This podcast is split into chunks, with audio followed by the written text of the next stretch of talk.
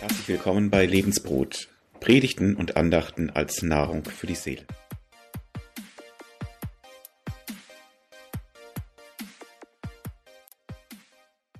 Ich habe gedacht, ich steige mal mit ein, was man über Liebe einfach so sagt und denkt. Einfach mal unkommentiert so ein paar Sprüche weitergehen. Liebe ist lauter gute Gefühle. Liebe ist, wenn zwei Herzen wie eins schlagen. Von Blaise Pascal, ein Tropfen Liebe ist mehr als ein Ozean an Verstand. Manchmal merkt man erst, wie sehr man jemanden geliebt hat, wenn man gerade dabei ist, diesen zu verlieren. Liebe ist ein Mann, der gern für dich kocht. Liebe ist, ihren frechen Mund zu mögen. Liebe ist, sich gemeinsam schmutzig zu machen.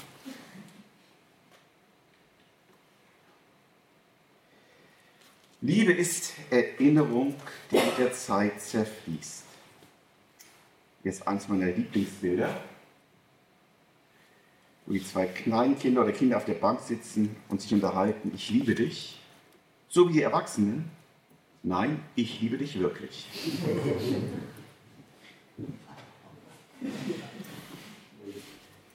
Man versteht nur den, den man liebt, ist von Marc Chagall oder von Antoine de Saint-Exupéry, ich hoffe, ich habe es richtig ausgesprochen, Liebe besteht nicht darin, dass man einander anschaut, sondern dass man gemeinsam in dieselbe Richtung blickt.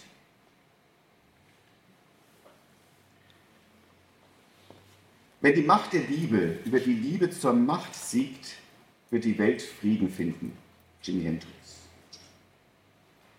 Das andere kennen vielleicht einige vom Englischen her.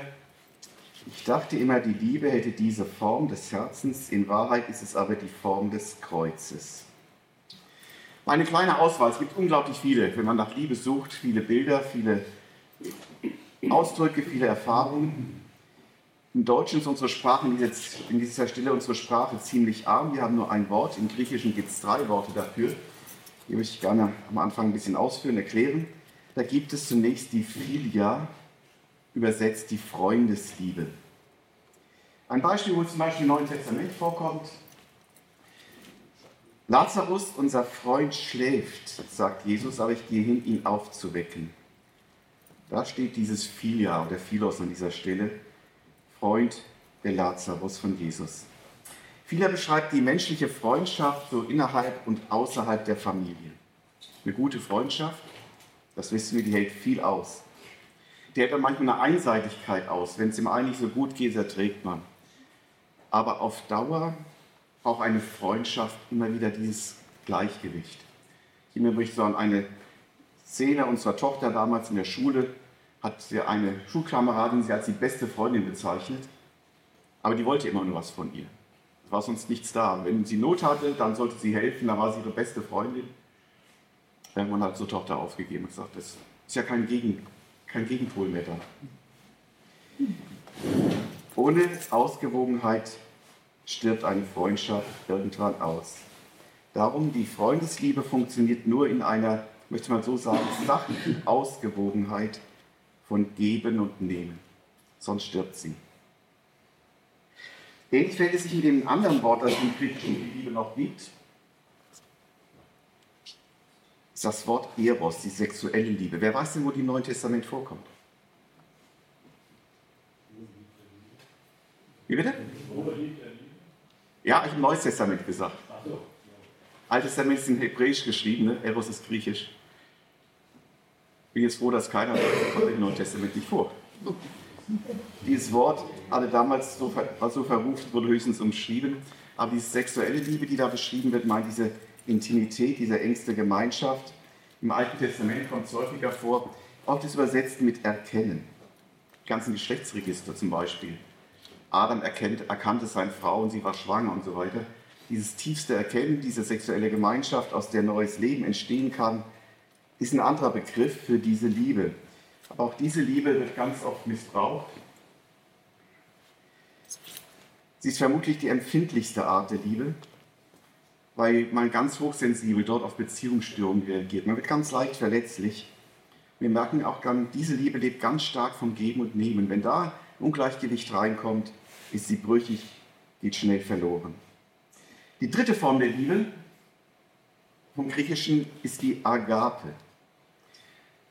Sie ist die höchste Form der Liebe, weil sie im Gegensatz zu allen anderen Arten der Liebe nicht stirbt, wenn sie einseitig ist.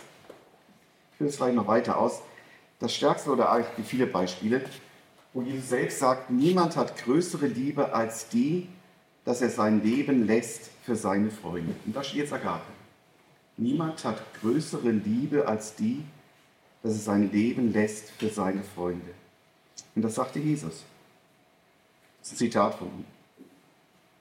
Und Jesus meinte das wortwörtlich so. Und Jesus lebte das genauso. Er hat sein Leben für seine Freunde gelassen. Er legte das vom ersten bis zum letzten Atemzug. Er kam nicht in diese Welt, weil wir so besonders liebenswert wären und weil wir so besonders gut wären. Er kam, weil er uns liebte, weil er dich und mich lieb hatte. Jesus verzichtete auf Gott, auf sein himmlisches Gottsein, nicht weil Menschsein, entschuldigen Sie den Begriff so wähle, aber ich möchte ihn als kontrastlos sagen. Er verzichtet nicht darauf, weil Menschsein so geil ist. Nein, es ist so erbärmlich. Es ist so schrecklich an vielen Stellen. Er verzichtete darauf, weil er uns lieb hat, weil er sich für uns entschieden hat. Das ist das Besondere an der, Gabe, an der Gabe, dass sie nicht von einem Gefühl oder einer Gegenbeziehung lebt wie Philia und Eros, sondern von einer Entscheidung. Sie liebt und gibt ohne Gegenleistung. Und sie ist darum die höchste Form der Liebe. Sie beschreibt die Liebe Gottes im Neuen Testament und auch im Alten Testament weil Gott immer wieder für sein Volk ist. Er liebt sein Volk, auch wenn er strafen muss.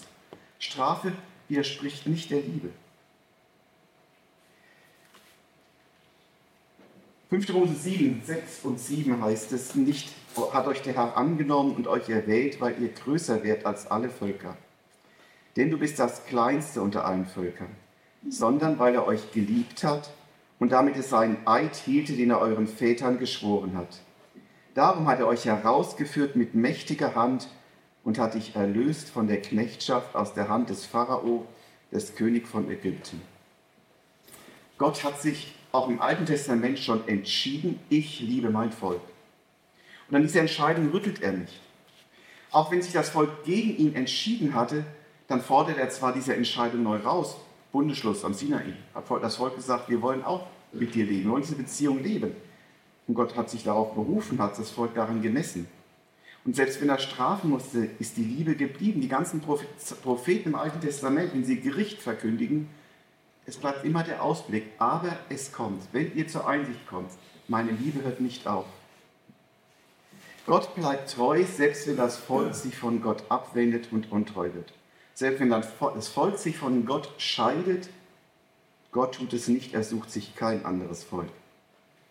Und so kann Paulus im Neuen Testament an die Philipper schreiben, jetzt das Neue Testament bezogen, ich bin da in guter Zuversicht, dass der in euch angefangen hat, das gute Werk, der wird es auch vollenden bis an den Tag Christi Jesu. Das ist die Entscheidung Gottes, das ist die Liebe Gottes. Und um diese Liebe geht es auch, wenn es nun in der Jahreslosung heißt, nach der Übersetzung, die ich euch jetzt verteilt habe, lasst euch in allem, was ihr tut, von der Liebe bestimmen.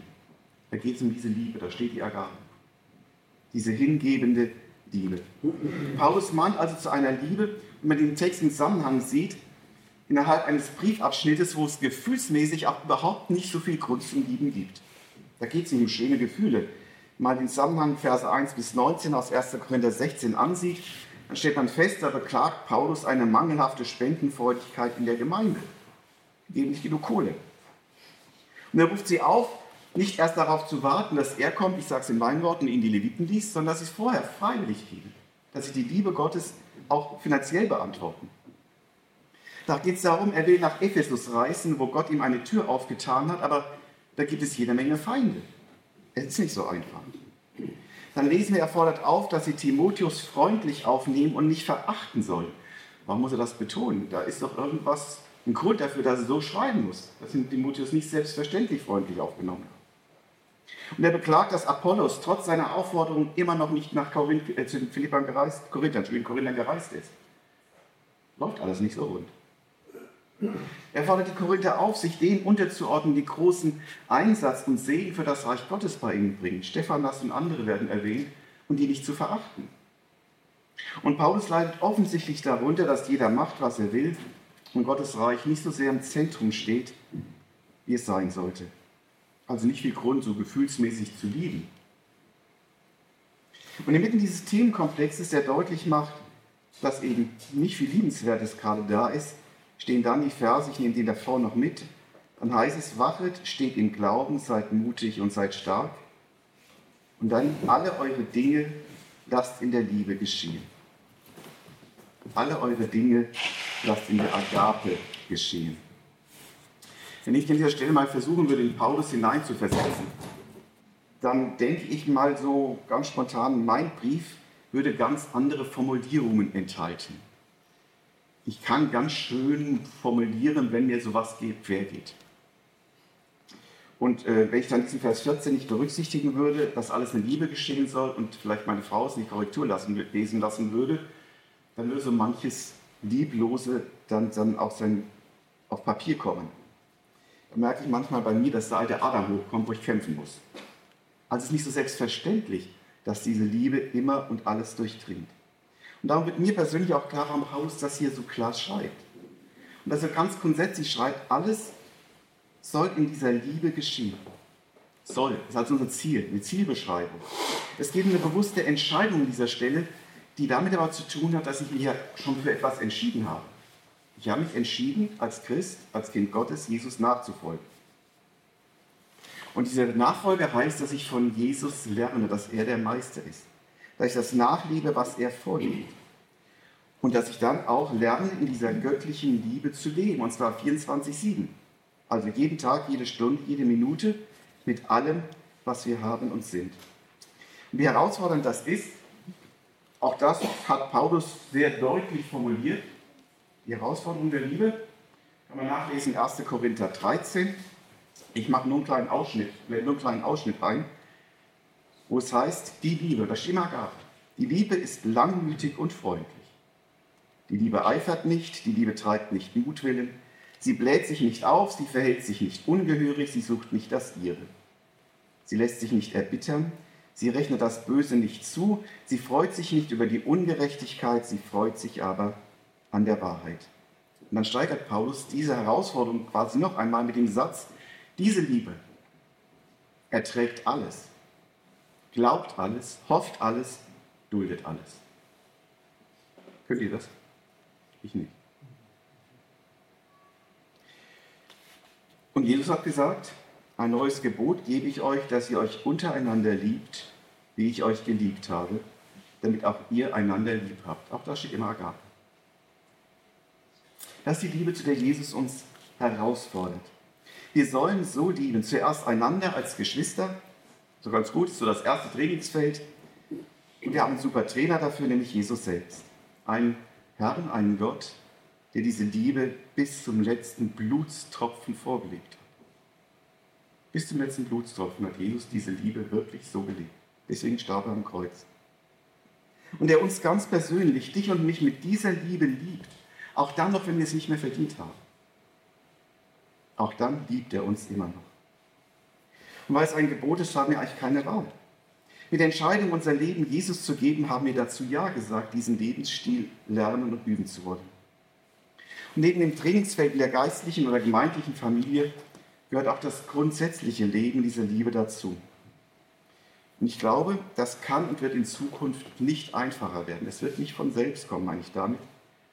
Jesus hat selbst gesagt, weil die Ungerechtigkeit überhand nehmen wird, wird die Liebe in vielen erkalten.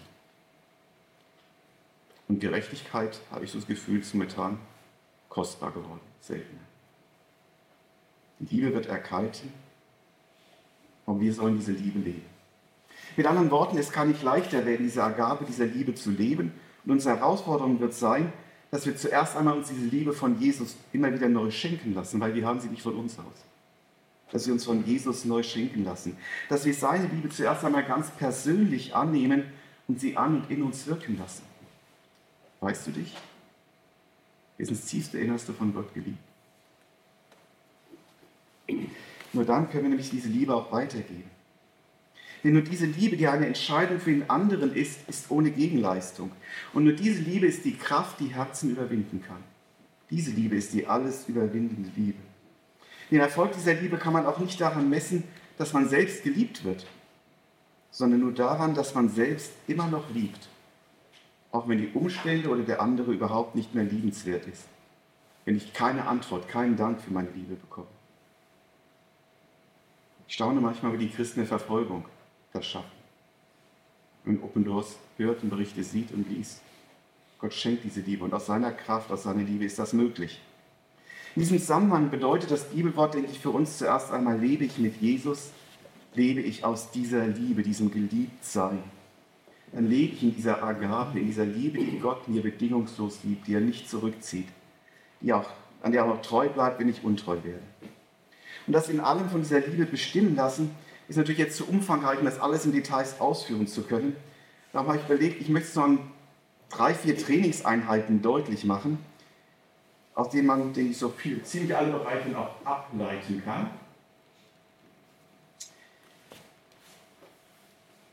Alles aus Liebe, ein Trainingslager der Liebe. Und das erste, Liebe lernen von Jesus. Denn die Agape ist eine übermenschliche Liebe. Und darum müssen wir sie uns, wie ich schon sagte, Tag für Tag neu schenken lassen. Und ich finde es ganz wichtig, ich möchte es noch einmal sagen, du musst, musst sie zuerst für dich selbst gefunden haben. Ich spreche, vielleicht fällt es dir leicht, ich mag manchmal mir das schwerfällt. Ich denke, wie soll Gott dich jetzt noch lieb haben? Das hast du wieder gemacht, das hast wieder nicht geklappt. Da hast du wieder nebengehauen, den hast du wieder verärgert, da hast du wieder. Aber es ist der Satan, der da einredet. Du bist nicht mehr geliebt. Aber wie soll ich jemandem lieben, die Liebe weitergeben, wenn ich mich selbst nicht geliebt habe? Zuerst einmal von Jesus diese Liebe schenken lassen. Ich habe dich lieb. Ich bin für dich gestorben und du darfst mit mir leben. Nichts kann dich trennen von meiner Liebe. Du musst dich von Gott 100% angenommen und geliebt wissen. Du musst verinnerlichen, dass Gott dich bis in deine intimsten, und damit meine ich auch die, vielleicht die Gedanken gerade, die kein anderer lieber wissen sollte. Er kennt sie ja. Bis in die tiefsten Gedanken kennt er dich. Und trotzdem liebt er dich. Es gibt so ein schönes Lied. Ich danke dir, dass du mich kennst und trotzdem liebst. Das greift das wunderbar auf. Ja, unser Gott kennt uns durch und durch und liebt uns trotzdem. Oder mit anderen Worten, du kannst dich zwar von Gott lossagen, du kannst ihn sogar für tot erklären, aber du kannst nicht verhindern, dass er dich liebt. Und wie viel mehr gilt diese Liebe doch für jeden, der mit Jesus leben will und dann auch noch unter seiner Art leidet. Der sagt, eigentlich möchte ich dich ja mehr lieben, Herr, aber dann kommen mir so kleine Kinder vor Augen. Ich fand es total spannend mit kleinen Kindern. haben ganz viel über Gott und das Vaterbild Gottes wird deutlich gemacht. Wenn die Kinder etwas angestellt haben, so die Kleinen, haben wir so vor Augen. Dann haut sie das geschlechte Gewissen da, man kann sie irgendwie sich ankuscheln, auf irgendeine Art und Weise, je nachdem, was für ein Typ das war. Und man wollte einfach wieder spüren, dass der Vater die Mutter einen lieb haben. Und wenn dann das Wort kam, tut mir leid, da ist dem Vater Mutter das Herz aufgegangen. Kam doch keiner von uns auf den Gedanken, die Kinder deswegen zu verstoßen. Wir haben gelitten nur dem, was sie falsch gemacht haben. Wir haben gelitten nur dem, wo sie sich selbst was eingebrockt haben. Wenn sie da waren mit offenen Armen, natürlich war das gut. Natürlich haben wir vergeben. Das sind doch unsere Kinder. Wir haben sie doch lieb. So geht Gott mit dir und mir um. Das ist diese Liebe auch, aus der wir erstmal Leben schöpfen müssen. Dass Gott uns so bedingungslos liebt. Seine Liebe stellt er darum nie in Frage. Und wo immer wir Dinge bereinigen, wird sich zwar unsere Beziehung zu ihm erneuern, das merkt man schon, wenn Beziehungsstörungen da sind. Aber wir machen keine Abstriche. Es ist die Agape, nicht die Freundesliebe, nicht die, die erotische Liebe, es ist die Agape, die hingebende Liebe, mit der Gott sich entschieden hat, für dich und mich zu sterben.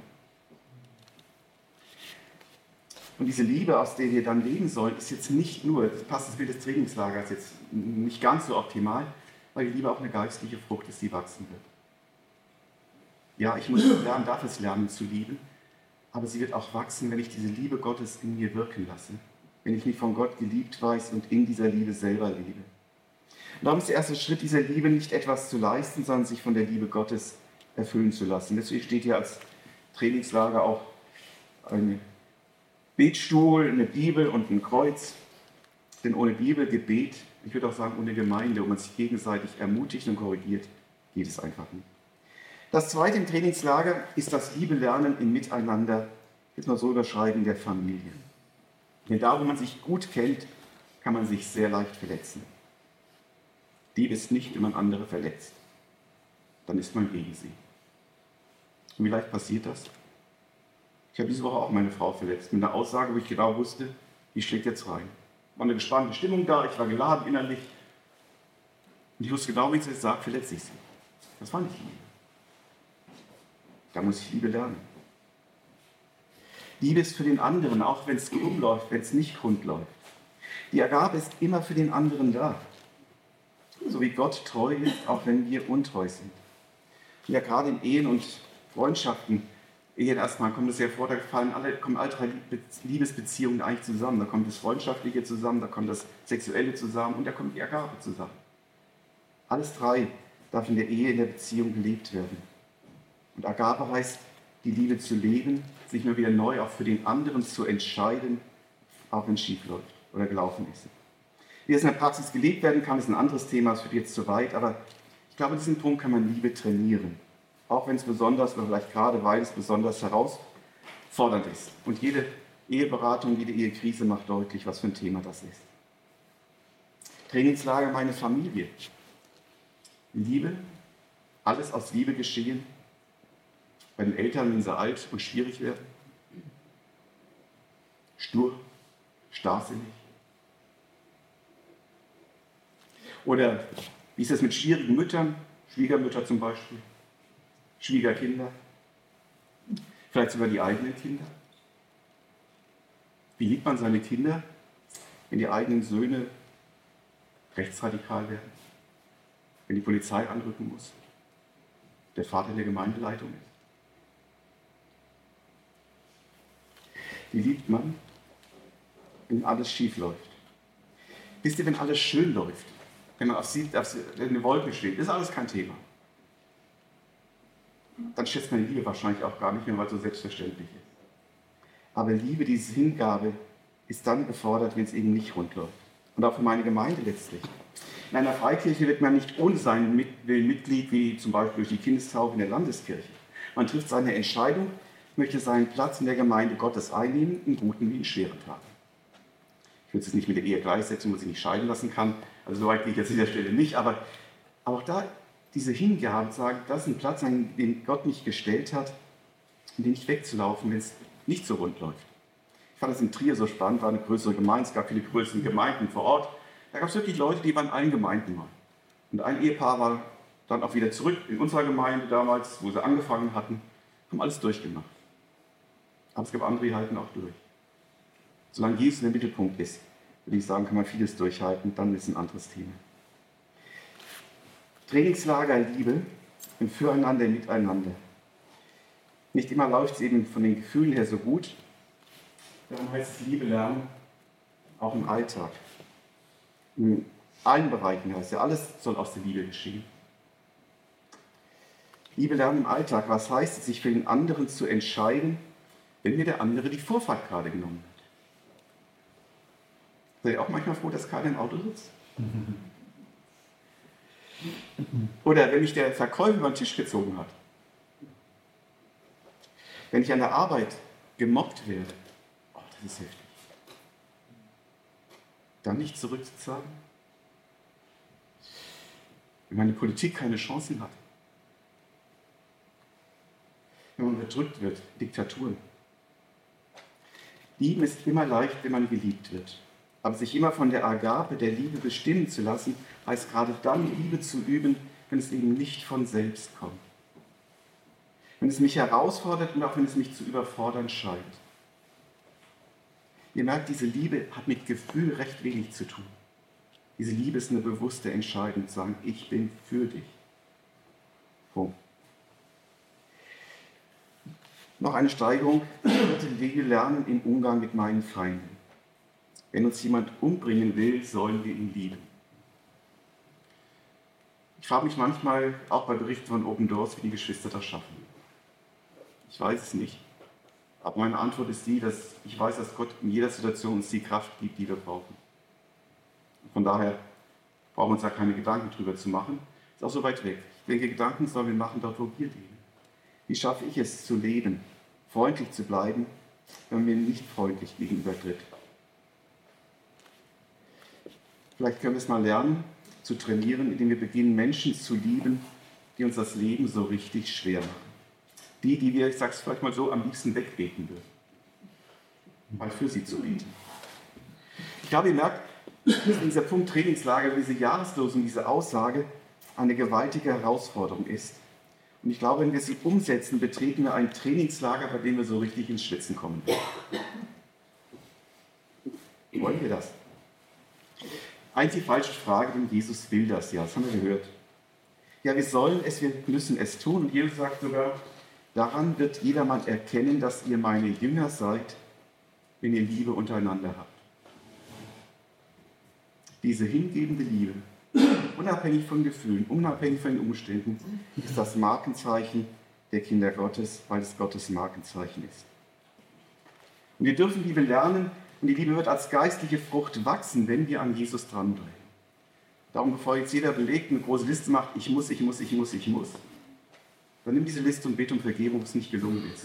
Und sag, Jesus, erfülle mich mit deiner Liebe, gib mir deine Liebe, dass ich lieben kann.